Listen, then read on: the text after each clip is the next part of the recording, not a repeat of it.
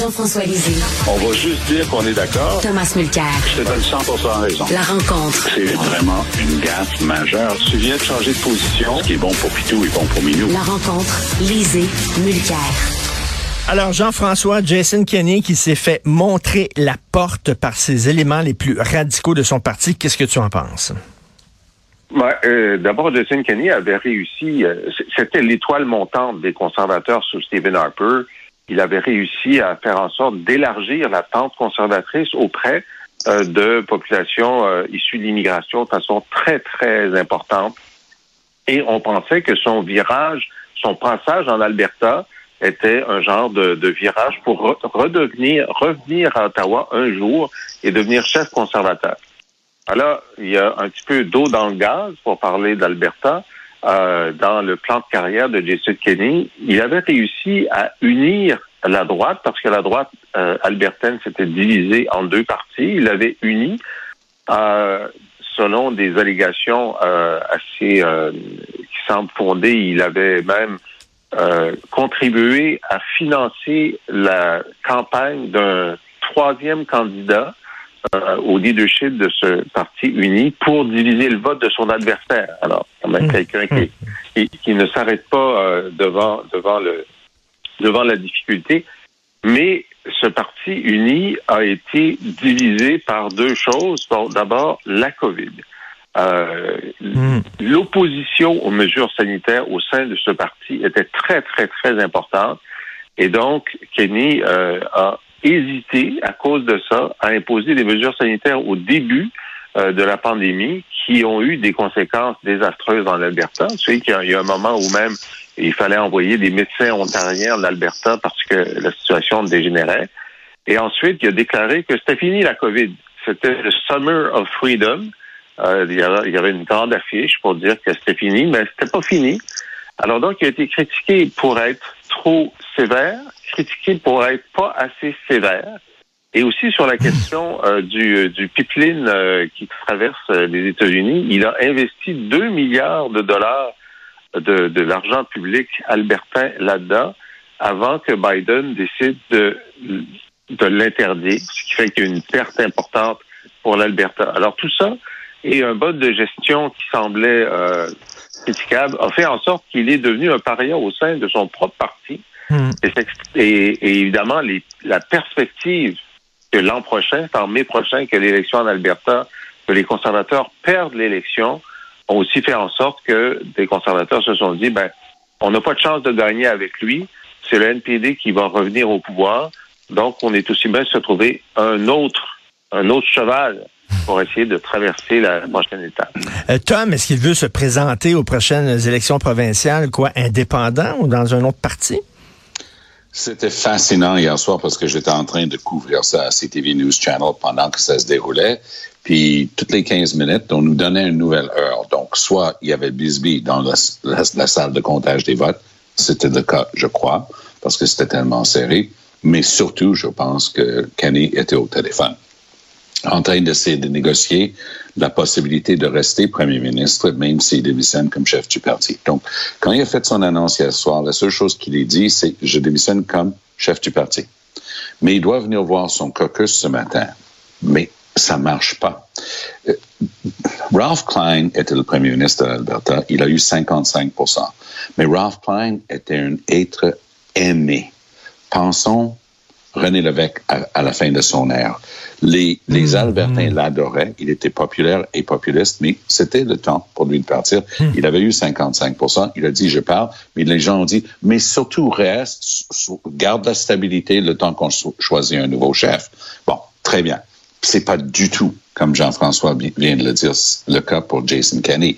Il, il est très divisif euh, comme élu en personne. C'est un gars charmant. Mais il a un- une attitude qu'on dit en anglais, my way or the highway. Hein? C'est moi qui décide, puis tassez-vous, puis je veux rien savoir. Donc ça, ça passe pas en Alberta. Ce sont des gens très indépendants d'esprit. Ils aiment pas se faire mener par le bout du nez et dire quoi faire. Et d'ailleurs, les conservateurs étaient quasiment un monopole en Alberta depuis longtemps. Et les monopoles politiques ont tendance à créer leur propre opposition. Donc, ils ont déjà généré le Wild Rose Party, qui a failli gagner. Kenny, à son grand mérite, il a réussi à unir à unir ce parti, à aller chercher le Wild Rose et l'amener au sein d'un même parti mais il se dirigeait droit vers une défaite aux mains de Rachel Notley et le NPD en Alberta. Elle a déjà été première ministre pendant un mandat de quatre ans. Elle allait le, le, battre aisément aux prochaines élections et les conservateurs capotaient. Donc, cette division-là, je suis pas sûr que ça va, ça va pouvoir se guérir si Kenny reste là. Mais s'il reste, il va pouvoir au moins prendre le mérite de ce qui est en train de se passer là-bas. Parce que Richard, ton, ton topo était fabuleux sur le prix de l'essence et dans les pays producteurs de pétrole. Mais puisque le pétrole est si cher, il y a vraiment une renaissance de, l'économie de l'Alberta qui était moribonde depuis très, très longtemps. Donc, Kenny va pouvoir dire, ah, c'est grâce à moi, puis sacrer son camp. Mais à 11 heures ce matin, heure, heure euh, de Edmonton, il, il, rencontre son caucus, donc à 1 heure de l'après-midi pour nous. Puis reste à voir si les gens vont lui dire, ben, pour le bien du parti, pour le bien de la province, hasta la vista, baby. euh, Jean-François, euh, est-ce qu'au Québec, on surestime l'attachement des Canadiens pour la monarchie? Britannique, selon toi? Parce que c'est la dernière journée, je crois, de Charles et Camilla. Ben, on, a, une bonne idée parce que les sondages euh, d'Angus Street et d'autres montrent depuis un certain temps maintenant que les Canadiens anglais, majoritairement, y compris les électeurs conservateurs majoritairement, disent ben, une fois qu'Élisabeth II euh, aura quitté euh, cette planète pour euh, aller dans le paradis des, de la monarchie, ça va être le temps de changer. Ça va être le temps de changer. On est à 60, 65% selon les provinces. Et évidemment, au Québec, c'est 71, 79% Nous, on est prêt à, on est prêt à couper le cordon euh, ombilical avec la monarchie à n'importe quel moment. Alors donc, effectivement, la question va se poser au moment du décès d'Élisabeth II, surtout quand les gens vont se rendre compte que euh, si c'est Charles qui est euh, le roi, ben, c'est sa photo qu'on va avoir sur le 20 dollars puis sur le 25 cents. Mais... Ça, il y a du monde qui ne voudront pas ça. Hein, tu comprends? On va avoir une perte de valeur du dollar canadien considérable. c'est pas, pas comme si on avait Lady Di. Ah ben, Lady Di, OK, on est d'accord, mais non, Charles, non et surtout pas Camilla. Mais ses, ses, oreilles aussi ne rentreront pas sur un 25 sous, je pense. Ne rentreront pas sur un 25 on sous. A on a tous, à force de porter des masques depuis deux ans et demi, on a tous les oreilles de Prince Charles aujourd'hui. Alors, il y, y, a déjà ça qui est pris. Mais c'est une question fondamentale de démocratie. La démocratie même, la, la racine de ces deux mots grecs, là, ça veut dire le règne par le peuple.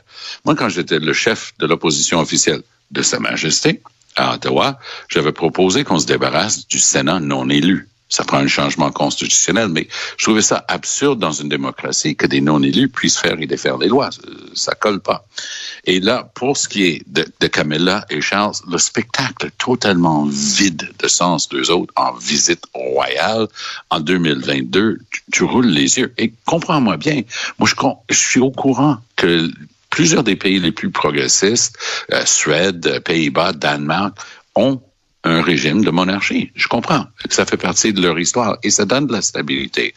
Mais ici au Canada, ça part rapport.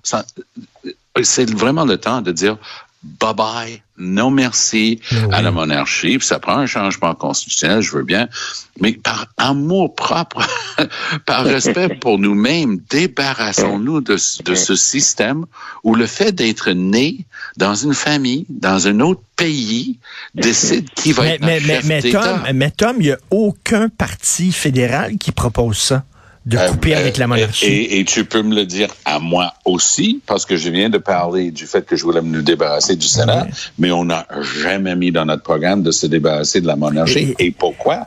Parce que tout le monde a les mêmes statistiques. Toi, tu peux donner la statistique, il y a tant de personnes qui veulent s'en débarrasser, mais il y a un 15-20 des Canadiens pour qui it's a deal breaker. Et, le parti qui va dire ça va perdre des votes et ils savent. Et d'ailleurs, Jean-François, ouais. c'est une question de, voyons, le jeu, le Trivial Pursuit, je me souviens plus comment on appelle ça en français. Oui, mais euh, quelques arpents de piège. Quelques arpents de piège. Une question, quel est le chef d'État du Canada? Évidemment, tout le monde répond, la, le premier ministre? Ben non. La reine. Absolument, ah c'est oui, la non. reine. Alors, ben oui. C'est ben, ah oui. le gouverneur général. Euh, qui non, non, qui non, non. La gouverneure générale, c'est la représentante de notre chef d'État qui est la reine. La seule personne qui a décidé autrement, c'était Michael Jean. Elle n'arrêtait pas de dire qu'elle était chef d'État, mais c'était une énorme erreur constitutionnelle. Ben, euh, écoute, non, parce que euh, justement, le Canada insistait pour que euh, le gouvernement français fasse une visite officielle au chef d'État, parce que euh, qui, qui est la- le gouverneur général. Non, et non, non. De Gaulle, De Gaulle disait, ben non, c'est la reine d'Angleterre, votre chef d'État, et elle est venue euh, l'an dernier. Et c'est et c'est lui Alors- qui avait raison. De Gaulle connaissait nos institutions mieux que nous autres. Merci beaucoup à vous deux. Toujours un plaisir de vous parler. On se reparle demain. Bonne Merci, journée. bonne journée.